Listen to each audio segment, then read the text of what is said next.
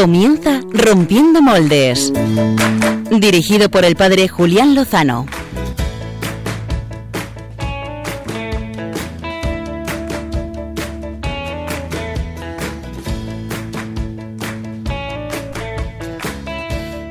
Muy buenas noches, queridos amigos de Radio María, queridos amigos de Rompiendo Moldes. Bienvenidos a una nueva velada para compartir con todo el equipo, para conocer, para profundizar en nuestra fe y en lo que esta aporta e ilumina la sociedad en la que vivimos. Seguimos de Pascua, de la Pascua nace la Iglesia, de la Iglesia nacemos cada uno de nosotros. También Radio María, los carismas, las vocaciones, la caridad, de la luz nace luz nace mucha luz.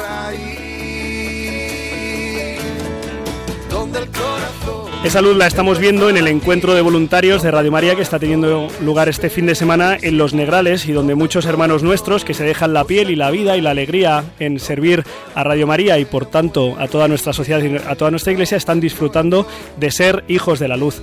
Eh, esta luz se manifiesta también en el segundo Foro Internacional de la Mujer, responsable de la civilización de la justicia y el amor, que está teniendo lugar al lado, en el Escorial, y en el sexto Congreso de Educadores Católicos de la Fundación Educación Servanda, que ha tenido lugar esta mañana en Alcorcón, y en el Cursillo de Cristiandad, que yo sé que está teniendo lugar en Pozuelo y seguro que en un montón de sitios más, y en el Festival de la Canción Misionera, que esta mañana ha tenido lugar también en mi diócesis, en Getafe, y el Centenario de San Benito Meni, que es la semana que viene, y mucho, mucho, mucho más.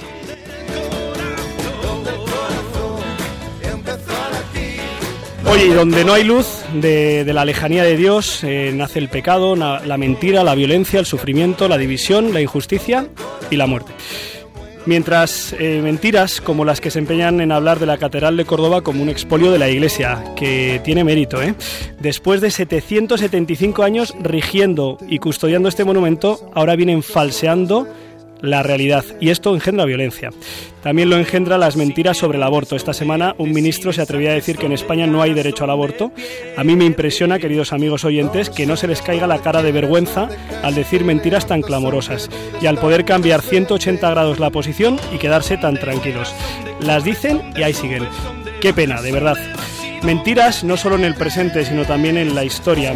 Eh, recuerdo un tuit muy salado hace unos días en relación a Pablo Iglesias, que después de escucharle explicar los motivos de la caída del muro de Berlín en 1969, daba la impresión de que el muro había caído por la presión de los de fuera que querían entrar en el telón de acero. En fin, mentiras sobre la dignidad humana. Lo vamos a escuchar a lo largo del programa. Eh, las adoratrices han recibido un premio de custodia de custodia de las mujeres y, mientras partidos políticos pues proponen una mirada cosificadora del asunto. Y no seguimos nos quedamos aquí.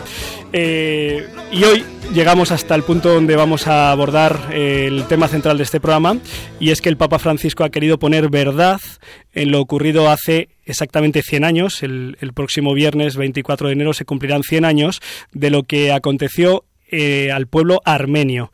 Y lo ha puesto encima de la mesa y lo ha hecho sin tapujos y eh, ha querido decir lo siguiente, y es que no poner encima de, del tapete la verdad es como esconder o negar el mal, es como dejar que una herida sangre, siga sangrando sin curarla. Lo ha hecho y ha habido repercusiones. Eh, muchos de los oyentes habrán escuchado las reacciones del gobierno turco y no solo de ellos. También vamos a escuchar en la sección de Enredados eh, algunas repercusiones. Y este es el tema que les traemos hoy. Vamos a querer, vamos a conocer, vamos a acercarnos al genocidio del pueblo armenio que tuvo lugar en 1915, eh, que comenzó tal día como un 24 de eh, abril. Para eso eh, contamos con una persona que conoce de primera mano la historia de este pueblo, la historia de este genocidio y también la historia actual, en qué momento nos encontramos y por qué el desconocimiento de tantos de ustedes como del que les está hablando al respecto y lo vamos a hacer con el mejor equipo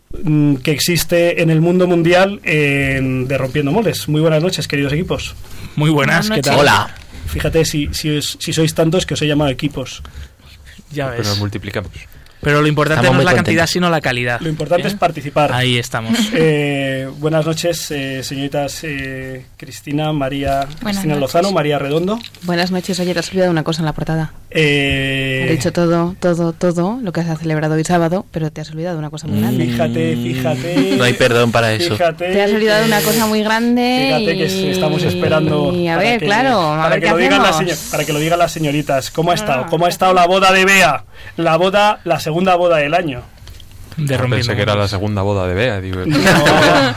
es la primera y esperemos que sea la última. Bueno, damos fe que si Bea ahora se mira la mano derecha, se encuentra algo extraño. Bueno, pues... Eh... Una copa. pues no, no sé si esta solo estará con la copa o no con la copa, pero se encuentra algo que reluce y lo va a tener para siempre. Queridos amigos de Rompiendo Moldes, eh, nuestra, nuestra querida amiga Beatriz López Roberts eh, ha contraído matrimonio esta, esta misma tarde en Villanueva de la Cañada y ahora mismo pues lo está celebrando como Dios manda y bueno, esperemos que esté celebrándolo como Dios manda. Qué bonitos recuerdos.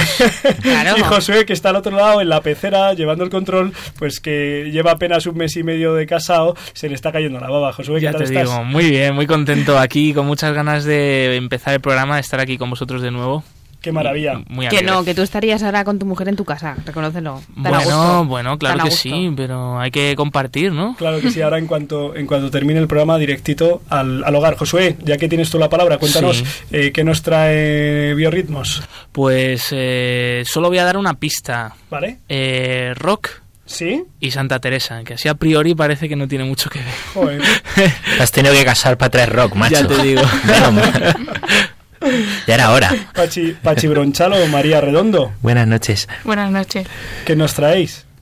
Bueno, distinto. Yo voy a hablar un poco de la repercusión en Internet de este asunto del Papa y las declaraciones sobre Armenia. Y María. Mm, y yo he traído dos aplicaciones. ¿Os acordáis de la policía de la carne que hablamos hace? Hombre. Pues esta es lo contrario. Hombre, imposible, imposible no olvidar. Al contrario, estamos en Pascua, me van a decir si tengo que comer helado. Oye, pero parecido, parecido. Me siguen llevando avisos si estamos en Pascua. no funciona. Eh, Cristina Lozano. Yo es que no te lees el guion, entonces ya me has pisado a mitad de mi sonido, pero bueno. es que hacemos los guiones independientes. No, ya, ya, y tan, y tan independientes. No, pues traigo, traigo un sonido que va a reconocer la labor Mm, callada y silenciosa de muchas mujeres que bueno han sido premiadas y por qué no vamos a, darlas voz en esta noche. Muy bien. Eh, sastre favorito Gonzalo Castillero. Yo voy a hablar de alguien que no existe. Eh, tu amigo invisible. ¿Eh? ah, caramba va a molar. Bueno ya pero si no existe los gamusinos. Bueno porque es un personaje de ficción. Ah. y no es Bea existe. Hace tiempo que no la vemos. A verás tú, yo la he visto yo en la boda. bueno, verdad, digo por aquí. Esperamos que después de la luna de miel pueda venir a compartir con nosotros los ritmos más eh, biológicos, que para eso puso ella el nombre de la sección. Bueno, eh, por cierto, queridos amigos de las redes, ¿qué, ¿qué, hashtag les proponemos hoy a nuestros amigos oyentes para compartir la reflexión sobre el asunto de, del pueblo armenio? Pues el hashtag de hoy es eh, rompiendo genocidio. rompiendo genocidio, que ha sido la palabra que ha tocado todas las sensibilidades esta pasada semana. Y ya saben que en la cuenta arroba rompmoldes pueden interactuar con nosotros esta noche, que vamos a adentrarnos ya en el tema central, en la historia de este pueblo, el primer pueblo cristiano de la, de la historia, que sigue siéndolo a pesar de los sufrimientos de su historia. Vamos a, a conocerlo en la entrevista de portada.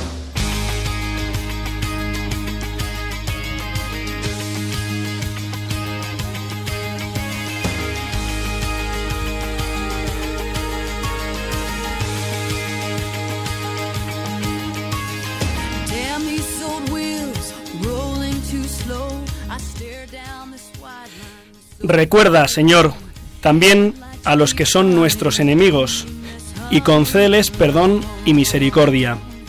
No destruyas a los que me persiguen, sino refórmalos. Planta el bien en mí y en ellos.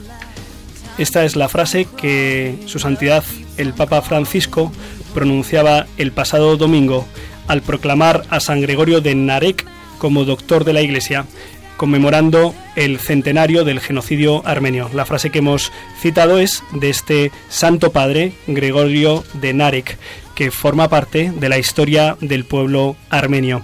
quien sabe mucho de este pueblo, de lo que sucedió hace 100 años, pero hace 1700, mm, eh, a comienzos del siglo IV, es eh, nuestro invitado de hoy, nuestra invitada de hoy, eh, Gogar Bahanian. No sé si he pronunciado alguna letra bien, pero para eso está al otro lado del, teléfono.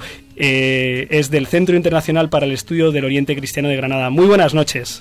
Hola, buenas noches. La primera pregunta que se impone es, eh, ¿qué ocurrió eh, a partir del 24 de abril de 1915, hace casi exactamente 100 años? Mm, bueno, os voy a contar la historia, pero empezando desde 1908. Armenia Occidental aquel entonces formaba parte de las provincias orientales del Imperio Otomano. Eh, los jóvenes turcos que llegaron al poder en 1908 tenían un programa ya bien planificado para llevar a cabo el exterminio de los armenios del Imperio Otomano. Y la, Primera Guerra Mundial fue un pretexto conveniente para realización, eh, para su realización, eh, que posteriormente se convirtió en buena excusa para Turquía en el proceso de la negación del hecho del genocidio. Pero vamos por partes, ¿vale? Eh, cuando empezó la Primera Guerra Mundial, eh, llamaron a hacer la mili a los hombres armenios de edades comprendidas entre los 18 y los 45 años pero a ellos no les dieron armas. Eh, los movilizados fueron reclutados para, para batallones de trabajo y utilizados para la construcción de caminos, fortificaciones y, otras mm, infraestructuras defensivas, ¿no? Eh, pero luego los aniquilaron a todos, los mataron a todos. O sea, eso nosotros em, consideramos el primer, mm, digamos, el primer paso en, en el programa del exterminio de los armenios.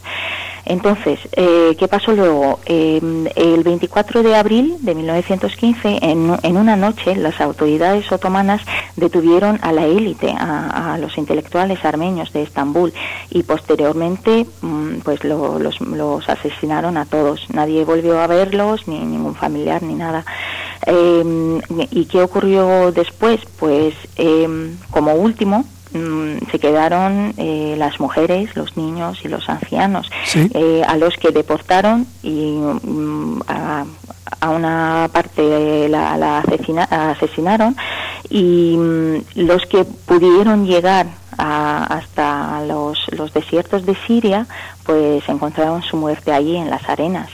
y como resultado de, de esas acciones eh, brutales fueron masacrados un millón y medio de armenios.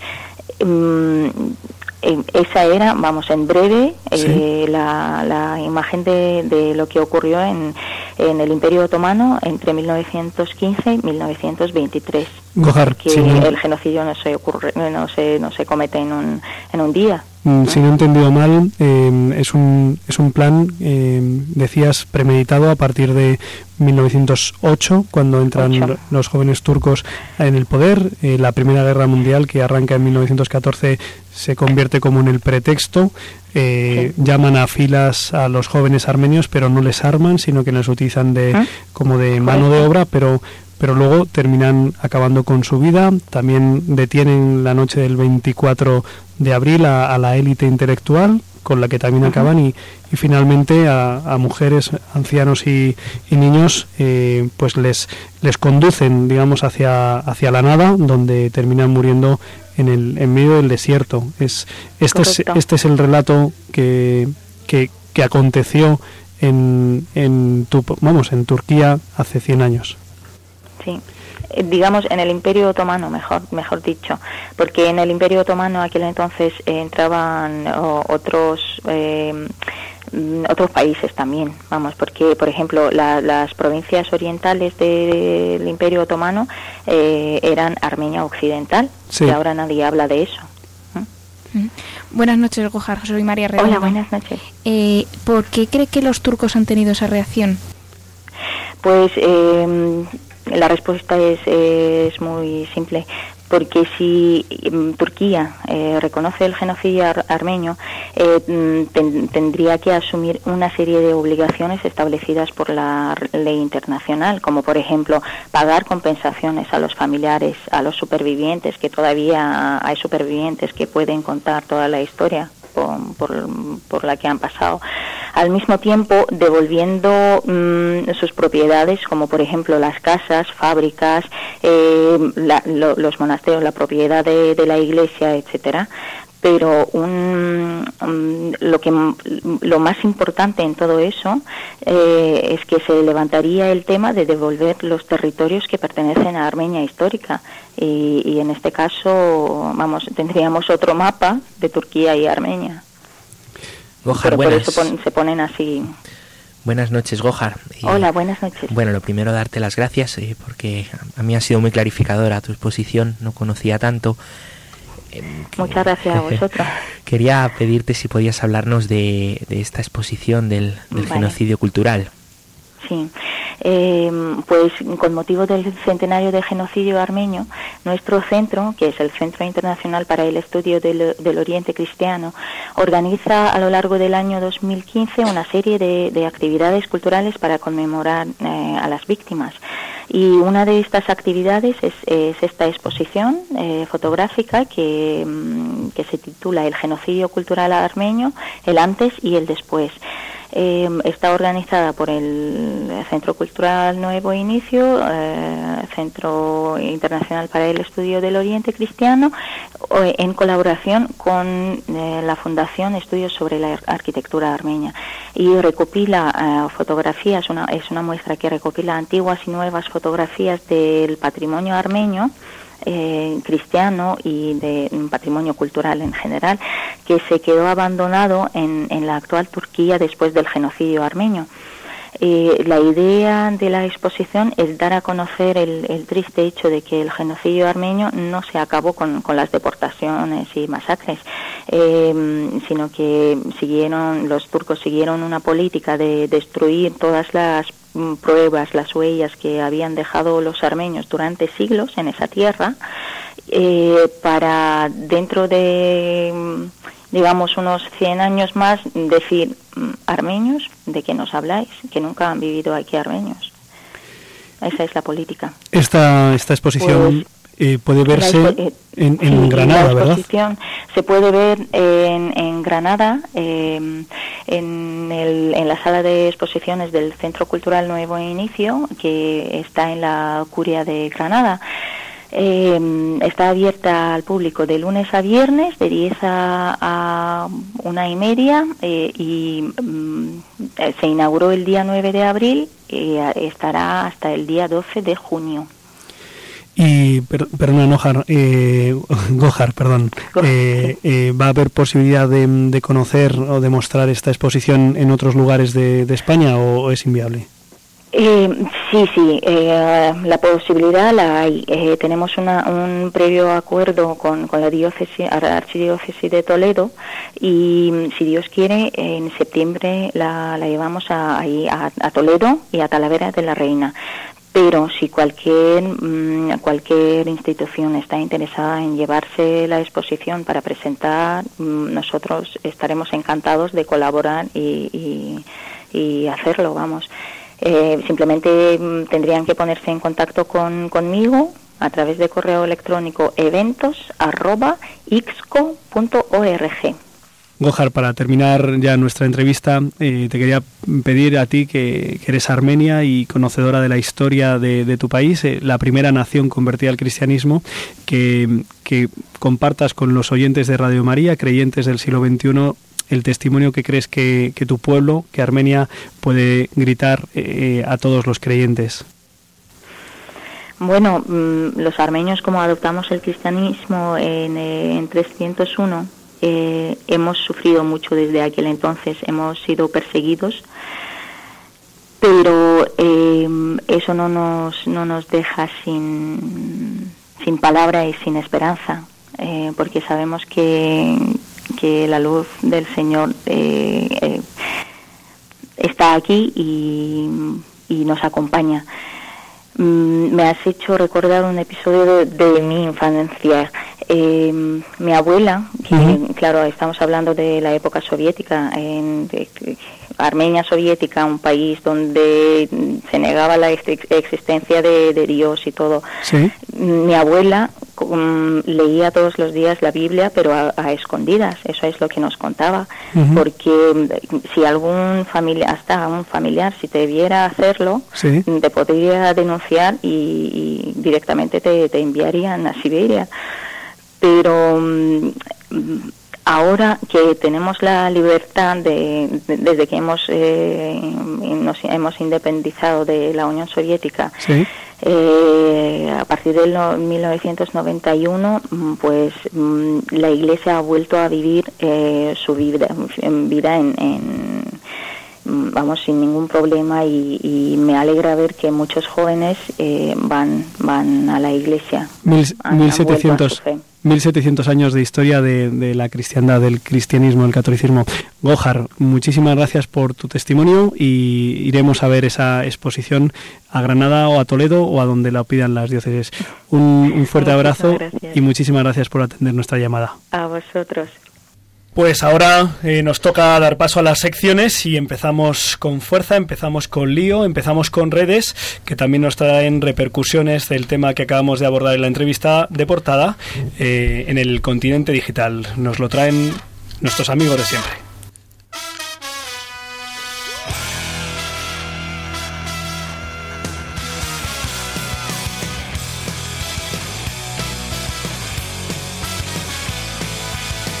Enredando. Con María Redondo y Pachi Bronchalo.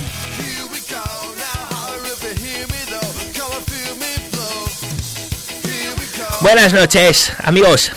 ¿Cómo estáis? Muy bien, con muchas ganas de escucharos. Impresionante la entrevista. Sí. vamos a vamos a bueno, María y yo venimos a hablaros un poquito eso de lío, de redes eh, y me gustaría pues empezar yo esta vez porque quería contaros una historia a propósito de la repercusión que ha tenido eh, estas palabras del Papa más allá de lo que de lo que hemos visto en declaraciones de, de políticos también en, en internet os traigo esta noche una historia de hackers. Ajá. Vosotros supongo que no os dedicáis a esto. Yo soy un hacker. Tú eres un hacker. Un hacker mater. bueno, eh, tú eres un feliz casado. Eso sí. Los hackers. No sabía yo, vamos, si sabía, es un pirata que ha encontrado un tesoro. Sigue, sigue. Ahí está. Bueno, para la humildad de mañana me lo apunto. no, resulta, eh, me he metido yo también un poco a investigar esto de hackers. Digo, a ver si me van a hackear ahora a mí también. Eh, y resulta que, bueno, también hay su ideología detrás de, de los hackers. Incluso hay grupos de hacker pues que, que están enfrentados entre ellos por ser de ultraderecha, de ultraizquierda, o de tal país o de tal otro país, o por apoyar una causa u otra, ¿no?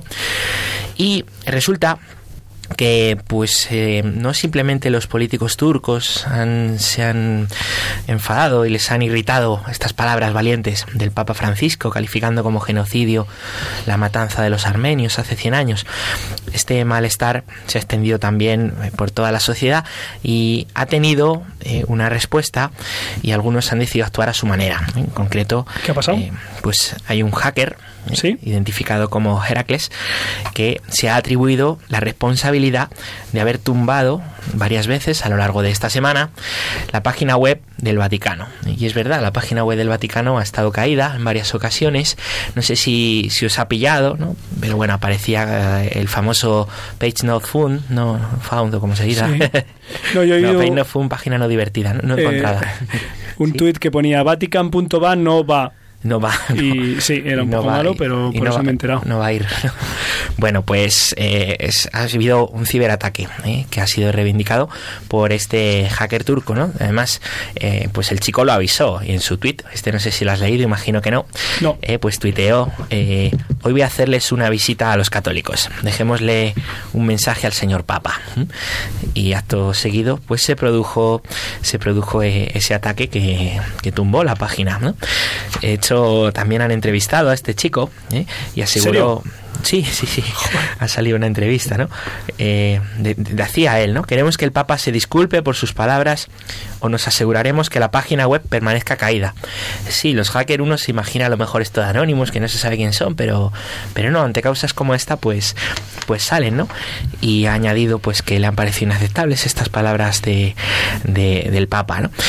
Los servicios informáticos del Vaticano, que también los tiene, pues, pues nada, han resuelto el problema. La verdad es que rápido han desviado el tráfico de, de la página y, bueno, han declarado que no descartan pues nuevos incidentes. Esto es, es bastante normal ¿eh? y eh, no es, no es raro el año que, que no una página eh, de una página importante recibe un hackeo, ¿no? Y eso que tienen ahí su seguridad, pero no es raro y no es raro que tampoco la página del Vaticano haya algún año que no que no reciba este tipo de hackeos, ¿no? La última quizá más famosa fue en 2012, porque fue del famoso grupo Anonymous que os suena, ¿no? Los que llevan la máscara de la peli, pues también hubo un ataque importante donde la página web estuvo caída durante varias horas eh, y fue en represalia por unas declaraciones del Papa eh, emérito ya Benedicto XVI, que por cierto el jueves fue su cumple y le deseamos feliz cumpleaños. Le hemos felicitado desde aquí. Pues también este grupo, este grupo Anonymous, eh, lanzó ese ataque porque no le gustaron las, las declaraciones. En fin, pues otra cara de, Internet eh, y de cosas que, que, a veces pasan y de personas que enredan y hacen lío de otra manera que, que no nos gusta. Nos gusta mucho la valentía del Papa. Dice mi amigo José Chovera, José Gabriel Vera, eh, sacerdote y responsable de la Oficina de Información de la Conferencia Episcopal Española, que el mundo se divide en dos tipos de personas. Aquellos a los que les han hackeado y aquellos a los que les van a hackear. Fenomenal. Así que ya formamos parte de una de estos dos. Eh, el bueno. Papa ya, pues, pues uno, de uno de los dos lados. a mí no me han hackeado. Di María, cuéntanos, ¿qué nos traes? Nada, eh, a mí tampoco me han hackeado. eh, venimos a traeros también dos aplicaciones y la primera de ellas es Fame Zero. Luego todas las vamos a tuitear para para Muy bien. Fame cero, fame cero, fame para los que no saben inglés de la LOXE. Sí. Vale, ¿y qué significa esto, María? Eh, pues se trata de una aplicación que es para que nadie pase hambre, es decir, es, lo que se pretende es que toda la comida que no se ha usado se, se use para algo, por ejemplo, a ver, esta aplicación tiene tres tipos de usuarios eh, que los llaman los donantes, los ángeles y los centros de ayuda. Los donantes son familias o tiendas que ponen comida a disposición. Los ángeles son voluntarios que la recogen y la transportan a los centros que entregan la comida a quienes la necesitan. Eh, y así, por ejemplo, eh, Monseñor Francisco Javier Frojan, que es el responsable de las relaciones con los estados de la Secretaría del Estado Vaticano, habla que esta aplicación eh, dice, por ejemplo, hacemos una fiesta en la parroquia o en casa y sobra pues un montón de comida. Entonces lo que hacemos es que a través de esta aplicación uh -huh. se pone un mensaje en internet para, para que el ángel, como aquí lo llaman, o un voluntario vaya a recogerlo y se lo lleva a las personas que lo necesitan y de esta forma se consume de inmediato, no piden dinero y así se saca un provecho a toda la comida pues que no se ha usado. Uh -huh. Y además también el cardenal de Honduras, Oscar Rodríguez María Maradiaga, presidente de Caritas Internacional, resaltó la importancia del proyecto también a nivel humano, que es nutrir a toda la familia humana sin excluir a nadie y, y entonces es una, un proyecto que ha surgido nuevo para para precisamente pues que usar toda esta comida que no se usa para la gente pobre. Es Eso es lo que hacemos nosotros cuando vamos a una convivencia y nos subimos al seminario. Sí, nos anda que no hemos comido nosotros de eso, ¿eh, Julián. ¿Cuántas pues, veces no hemos hecho eso, verdad, Josu? Yo lo he hecho un par de veces. Es, es, es bonito porque además la iniciativa surge eh, y este cardenal, cardenal Ma, Ma, Maradiaga, Maradiaga, de Honduras, perdón, eh, pues está detrás y es un proyecto donde pues la iglesia está detrás también pues a través de las redes intentando eh, pues eh, ayudar y concienciar y vivir la calidad compartir los bienes claro que sí ya, también a través de, de, la red. Y qué más qué más y eh, es la otra aplicación está relacionada como he dicho antes con lo que hablábamos de la policía de la carne a ver a ver. sí pues, sí por supuesto. esta aplicación se llama kiwi limón. No me preguntéis por qué. Kiwi limón. No sé por qué pero se llama así. A ver, nombre de hámster. Eh, sí. Dinos la relación entre Kiwi Limón y la evangelización en Internet. Pues simplemente sé que se llama Kiwi Limón y que es una aplicación que, eh, bueno, que no tiene ya nada que ver con la cuaresma, sino que ofrece recetas, eh, pues por ejemplo, para hacer huevos de Pascua. Entonces digo, mira, ya está, digo, hemos salido de la cuaresma, estamos en Pascua, pues qué mejor que traer, yo qué sé... Un... Kiwi Limón claro, a Radio María. Pues eso es una aplicación que incluye vídeos con los que seguir paso a paso estas recetas. Por ejemplo, para hacer huevos de Pascua. Me ha parecido, yo que sé, curioso. a mi madre le encantaría. Yo ni ¿eh? con el vídeo, ¿eh? O sea que... mi madre, mi madre, no veas cómo se la baje. Pues sí, mira. Pues oye, que se la baje y nos diga algo, Pues ¿sabes? es verdad, si algún oyente quiere ponerla en práctica y, Y nos lo dentro de dos manda, semanas nos manda manda. algún huevecillo de Pascua aquí Ah. a Radio María, O todo tipo de dulce, nosotros agradecemos. Sí, sí, somos Pero no un- una foto, sino el huevo, ¿no? bueno, la foto. Pues Bueno. yo mañana voy a casa, mamá, ¿eh? Qué ¡Mamá! Madre mía.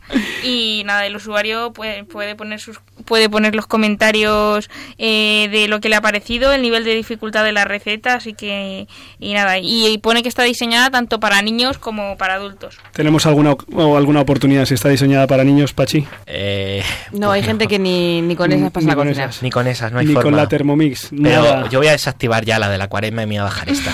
Guay, tío. Estupendo. puede ser. kiwi, Pues eso. kiwi limón. Sí. eh, Kiwi limón es lo nuestro. es- esa era la segunda. La primera era Fame Cero, eh, Sí. Hambre Cero. Y para compartir. Y luego la reflexión de Pachi Bronchalo sobre el ataque a, a la página web del Vaticano, que ya va, ¿eh?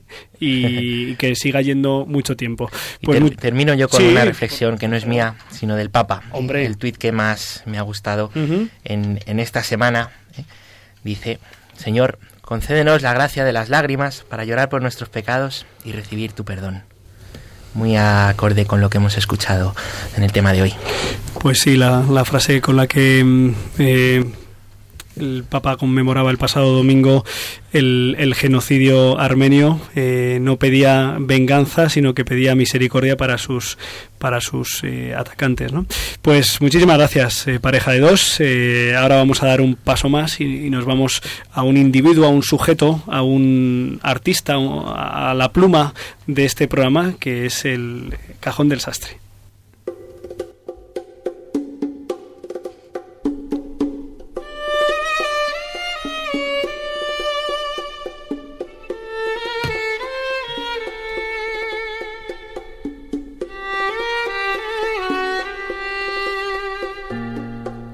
El cajón del sastre con Gonzalo Castillero.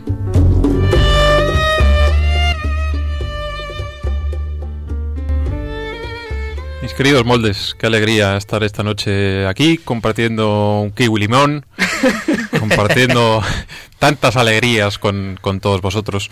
Como os decía al eh, principio del programa, esto es eh, Rompiendo Moldes y mm, toca hacer algo extravagante cada semana, ¿verdad, Cristina? ¿Verdad? Tú eres muy de extravagancias, Sí, no me dejo muy vestida. Hoy tal, pero yo suelo venir con colores alegres. demasiado a veces me dicen los alumnos. Muy bien. Pues eh, voy a rizar el rizo esta noche Rízalo. y voy a hablar de un personaje que no existe. Bueno, no existe como persona de carne y hueso, Ajá. pero sí que existe, por ejemplo, en el universo de los cómics.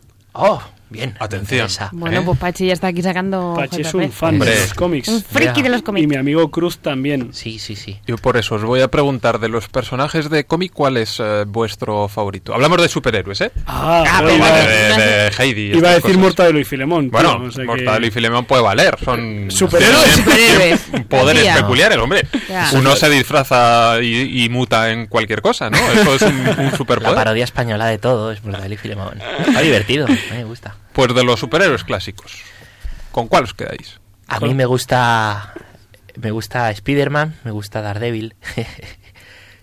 me gustan muchos, me gusta Lovendo.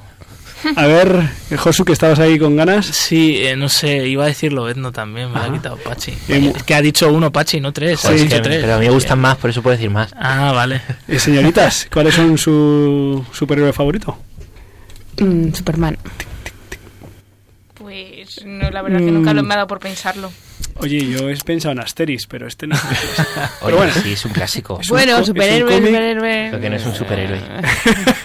bueno, bueno. Aunque sí tiene superpoderes. Eso te iba a decir. ¿Eh? Bueno, hay un poco... ¿Sabes dónde guarda eh, Superman su capa, no? ¿Dónde? Sorprende. ¡En Superchero! ¡Ah! Bueno, con- muy bien. continúa. ¿Y Batman, Batman con qué hace los batidos? ¿Con qué? Con la mini pimer. La gente acaba de apagar la radio. Perdonen. pues pues sí decía batidora. Algún oyente ha dicho batidora. eh. Perdonen, oyentes, es un momento de un lapsus. Gonzalo, por favor, continúa. Sí, bueno, pues favor. como todos sabemos, detrás de todo superhéroe hay un eh, pequeño ser humano. ¿no? Pues, en el caso de Superman, pues eh, es Clark Kent, por ejemplo. Exacto. ¿no?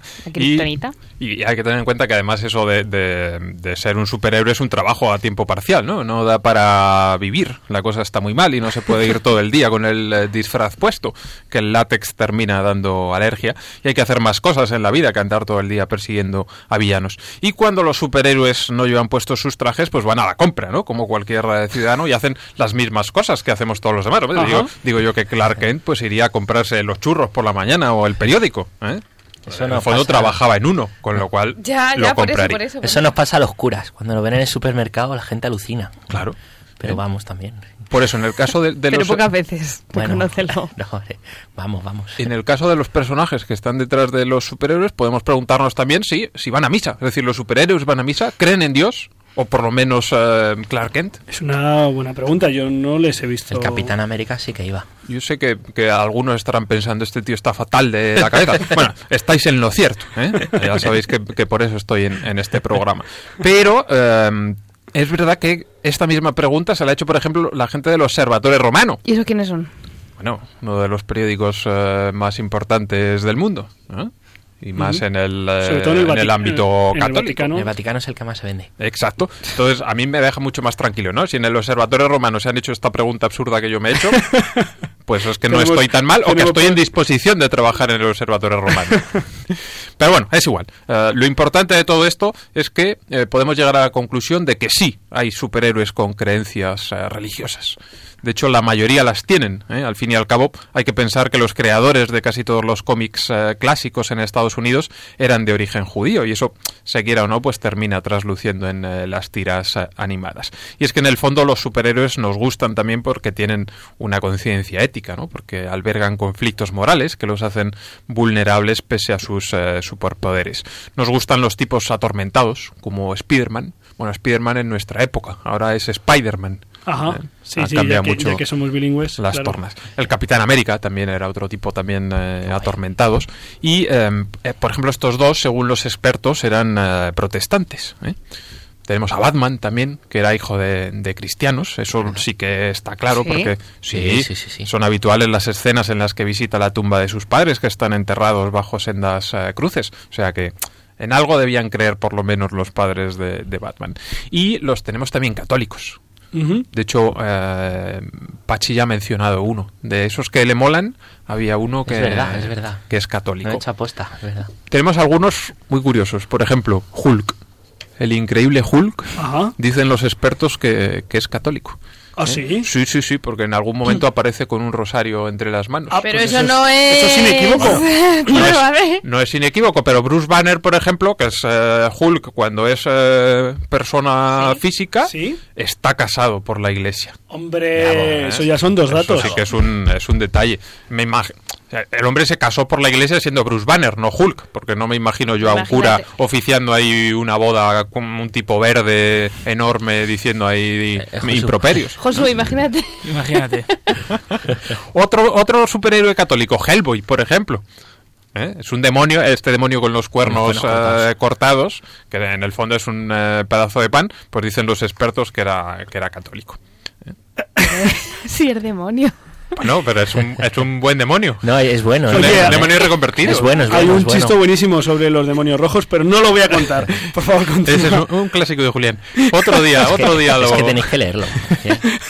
Pero bueno, de todos los superhéroes, el, el más evidentemente católico es Matt Murdock, Bravo. que no es otro que mm, Daredevil. Daredevil. Ahí Daredevil. estamos. Bueno, Sí. Pues eh, un tipo que han Oye, fundado... en yo un- a este no le conozco.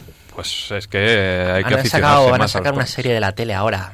Seguro que aparece por ahí por algún medio. Y ese también es un poco En diablo. ¿no? Netflix eh, creo que ya la tienen ahí preparada para quien quiera verla. Vale. Y hace poco, en el 2003, hubo una peli.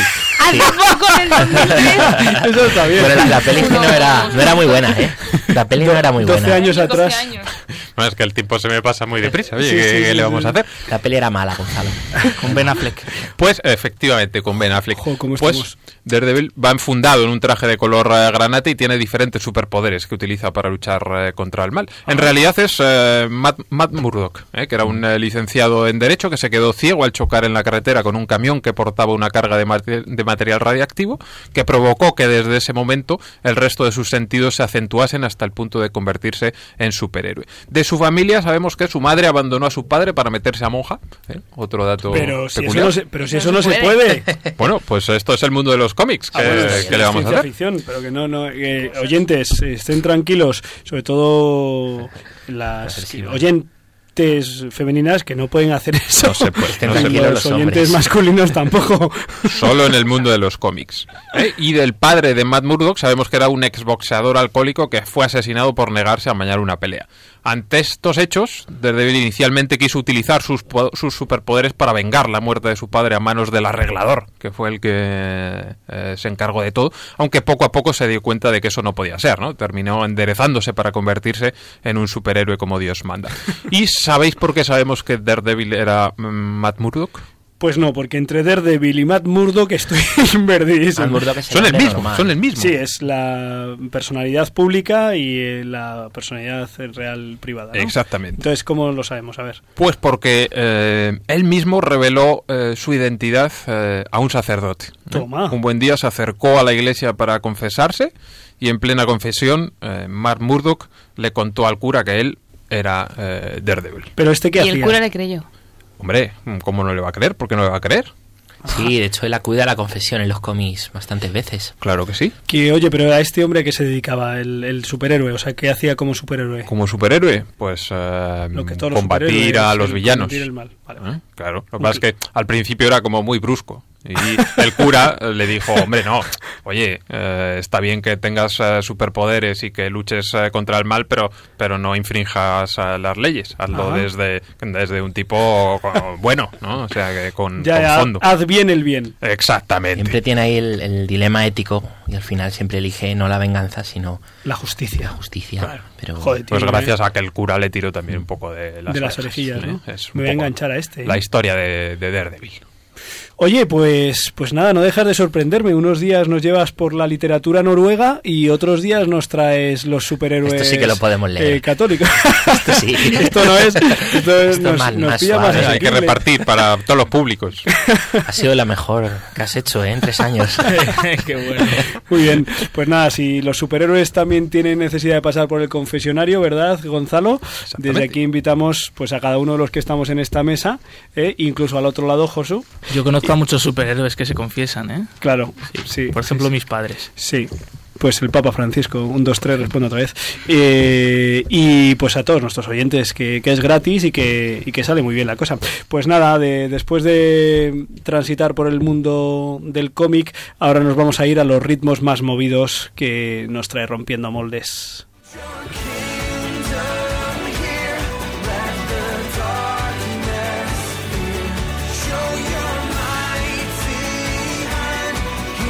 Biorritmos con Josué Villalón y Bea López Roberts.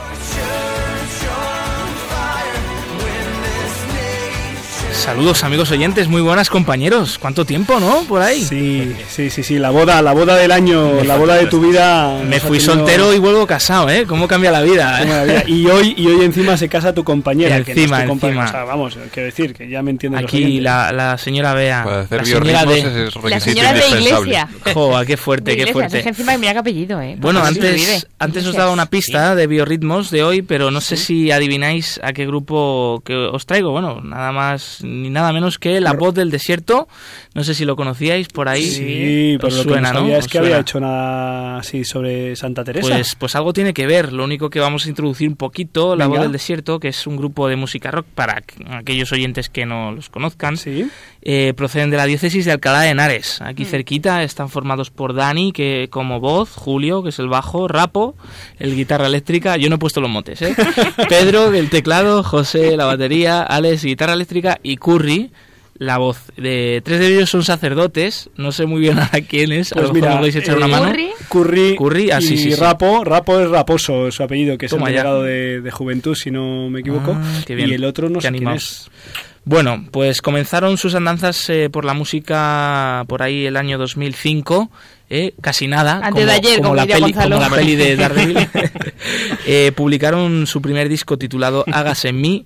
Escuchamos ahora el tema incluido en este disco, que se titula Misericordia Eterna. eh. Mm, Esto de la misericordia que ahora está tan de actualidad ¿no? Sí. en la Iglesia Católica, pues sí, sí, estos chicos ya cantaban lo siguiente. Las misericordias.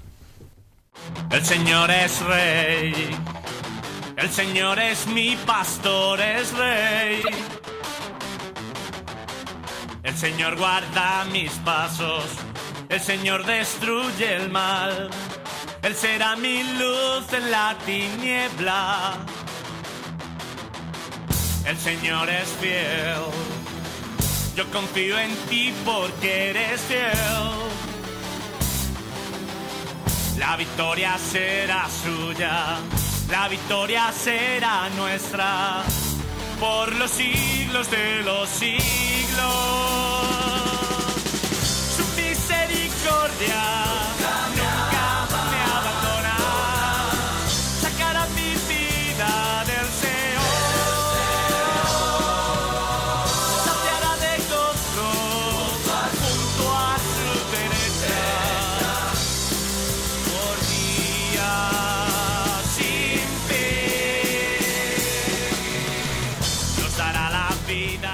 Bueno, tiene unos cuantos años este temita, ¿no? Sí, tiene, recuerda- tiene trae 10 recuerdos. años, y, pero tiene fuerza, ¿eh? Tiene, Tiene- fuerza. sigue teniendo fuerza aquí el Curry, ¿eh? Sí, sí, sí. sí, sí. Bueno, pues después de su primer disco han sacado tres más, titulado Hacia una luz en el 2007, La llamada en el 2010 y Él me vuelve a levantar en 2013. Ellos dicen que con su música quieren evangelizar, llevar a Cristo a todo el que les escuche, con ese toque de rock a veces un poco duro, que quizá conecte con un poco la juventud o la- las viejas glorias, no sé. Eh, sus temas normalmente pues eh, son como un diálogo, una oración del hombre que busca, que anda confundido por las dificultades de su vida, pero hay esperanza en otra persona que le mira con amor. Esa persona es Cristo. Y este es el diálogo de la siguiente canción de su último disco que se titula Él me vuelve a levantar. Eh, vamos a escuchar, ¿no? Como he dicho antes, ese diálogo, esa persona que está buscando una persona herida que finalmente encuentra el sentido en Jesús.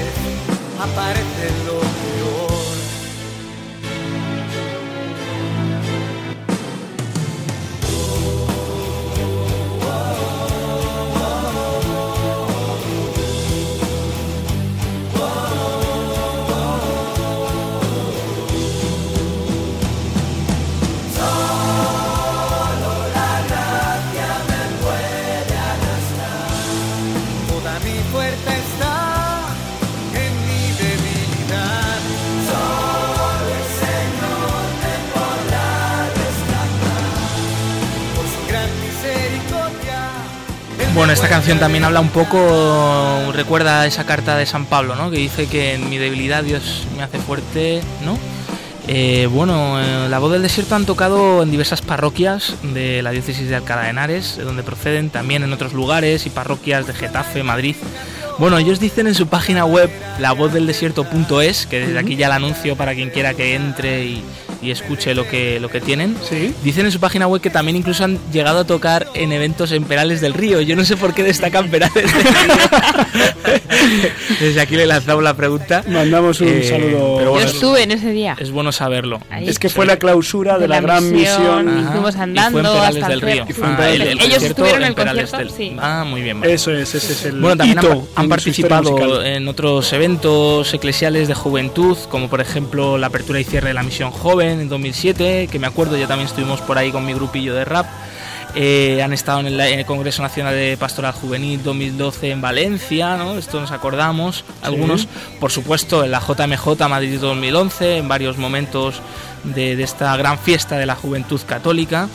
Eh, y seguramente que en algún evento más que no hayan subido todavía a su web. El caso es que ahora se suman al año de Santa Teresa, eh, que estamos celebrando el 400 aniversario. Sí. dígame, Julián, ¿quieres decir algo? 500. Eh, 500, el 500. El 500. Toma ya, el 500. Yo me quedaba corto con 400. Pues 500 aniversario de su nacimiento, de Santa Teresa. y, recientemente han publicado un single, Determinada Determinación, para poner en tono rock la obra de esta gran santa de la iglesia, de esta gran santa de Ávila, Santa Teresa de Jesús, también gran poeta española, y que se escucha así.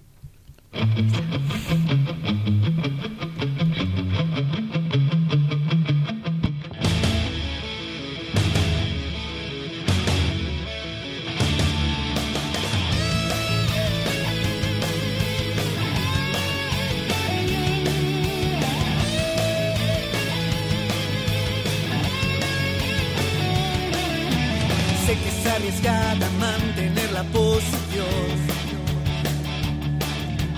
Pero está tomada porque sé que es la mejor. Morada tras morada,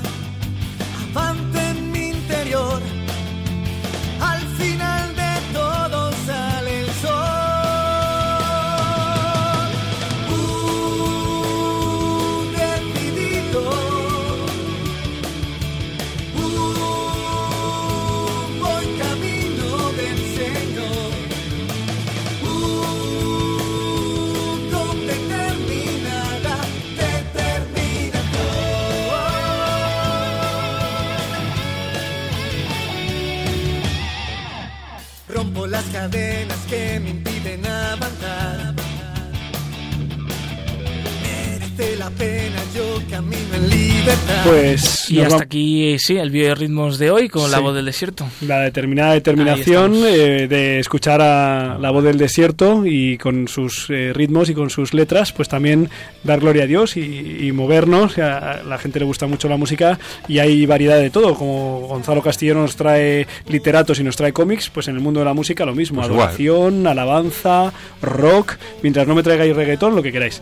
Bueno, eh, vamos a finalizar el programa, vamos a terminarlo con la voz más importante de los últimos días que nos trae siempre nuestra compañera Cristina Lozano.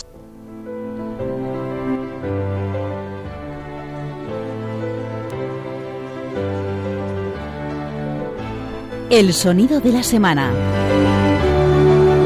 Con Cristina Lozano.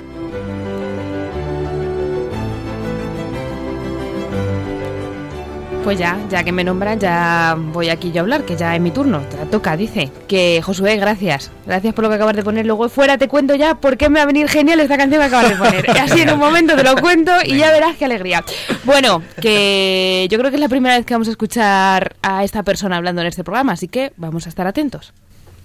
Sabemos que para quienes viven por y para los demás, los reconocimientos no son determinantes, porque estas personas se deben a intereses y valores superiores. Pero para el conjunto de la sociedad es una ocasión propicia de enaltecer los mejores méritos y de darnos a nosotros mismos ejemplos dignos de emulación. Gracias por esa tarea que de todo corazón deseamos alentar con este premio, por su esfuerzo, por su generosidad y gracias por su fe y por su amor. Gracias. El sonido que escuchamos es del lunes pasado, cuando el rey Felipe VI entregaba el Premio de Derechos Humanos a la Congregación de Religiosas Adoratrices, Esclavas del Santísimo Sacramento y de la Caridad. Las adoratrices son las adoratrices que hemos escuchado y que incluso aquí hemos tenido ya en el programa. ¿Y por qué se les entregaba este premio? Pues por su labor con a favor de las mujeres que son víctimas de la trata y de la violencia de género, ¿no? Es eh, increíble, por así decirlo, el trabajo que están haciendo. Para mí, un trabajo, tengo que reconocer, desconocido, ¿no? porque cuando las vi recogiendo el premio, premio por cierto a que agradecían a todas las instituciones que se le habían dado y además lo agradecían en, en boca ¿no? de todas esas mujeres que han sido rescatadas, porque estas monjas, estas mujeres, no llevan hábito, porque su trabajo mm, yo creo que, que, las impediría, ¿no? Llevarlo porque ¿dónde las podemos encontrar? ¿Dónde podemos verlas? Pues cuando generalmente todos dormimos, las podemos encontrar por la noche, ¿no? Trabajando y ayudando donde se las necesita, donde más son necesarias. Un caso, un ejemplo donde podemos encontrarlas, pues es trabajando con las prostitutas. ¿Y qué hacen? Pues, por ejemplo, van con su furgoneta donde llevan cualquier alimento caliente, ¿no? Un café, un caldo, y es en ese momento en el que le ofrecen ese alimento caliente cuando entablan conversación con estas mujeres y cuando pueden eh, ofrecerles su ayuda, ¿no? Ayuda pues va desde escapar de las mafias, eh, prestarles atención sanitaria, los pisos donde pueden alojarse, si están en la calle, ¿no? La asistencia jurídica para conseguir esos papeles que necesitan o la formación incluso, tanto en el idioma, porque muchas de ellas no hablan el castellano, como como en un futuro oficio, según las aptitudes que tengan. Y claro, dices, las han premiado ahora, pero ¿de dónde vienen? Bueno, pues esta congregación eh, está presente Nació aquí, nació en España, creo que en Madrid, sí, concretamente por María Micaela, eh, en el siglo XIX. Llevan desde 1856 trabajando, no solo en Madrid, sino en cualquier parte de España. Y es más, ahora ya están presentes en 23 países, en Europa, Asia, África y América. Por números, ¿no? Porque normalmente pues nos solemos podríamos traer un montón de testimonios ¿no? que este, ayudan estas mujeres, pero por números pues eh, nos quedamos con casi más de 2.000 personas que ayudaron en ese año, hace un par de años. Ahora mismo hay proyectos, proyectos de acogida de emergencia en la que las mujeres pues eh, pueden optar ¿no? por la acogida en estas congregaciones, en la suya o cualquier piso tutelado. Yo no la conocía, no conocía esta congregación, a pesar de que, como me ha hecho recordar a Gonzalo, la habíamos tenido aquí alguna vez y, y me ha parecido muy bonito ¿no? el premio que ha recibido y esa visibilidad que se les ha dado pues en los medios de comunicación que siempre es buena. Pues bien, por las adoratrices, esclavas del Santísimo Sacramento y por, por entregarse a Dios, como también apuntaba las palabras de Su Majestad Felipe VI, pues eh, ofrecerse y entregarse a, a, los hermanos, en este caso a las hermanas golpeadas por la prostitución, acompañándolas y ayudándolas a salir de esa situación. Pues hemos llegado hasta el final, eh, damos gracias a Dios y a la Virgen por haber podido tener esta eh, pues velada de una hora repasando pues la historia del pueblo armenio, eh, los líos que se han montado esta semana en torno a las palabras sanadoras del Papa y necesarias del Papa, y luego pues las historias que nos han traído nuestros queridos amigos de Rompiendo Moldes. Espero que les haya gustado, queridos oyentes. Si es así, pues coménteselo y coménteselo a los amigos por WhatsApp, por Facebook, por Twitter o en la compra, en la panadería. Y dentro de dos semanas, eh, a las 12 de la noche, nos vemos para seguir compartiendo mucha luz, mucha vida y mucho amor. Recuerden que con el Señor lo mejor está por llegar. Han escuchado en Radio María Rompiendo Moldes, un programa dirigido por el padre Julián Lozano. Donde estén tus sueños, donde tus anhelos se ponen al sol.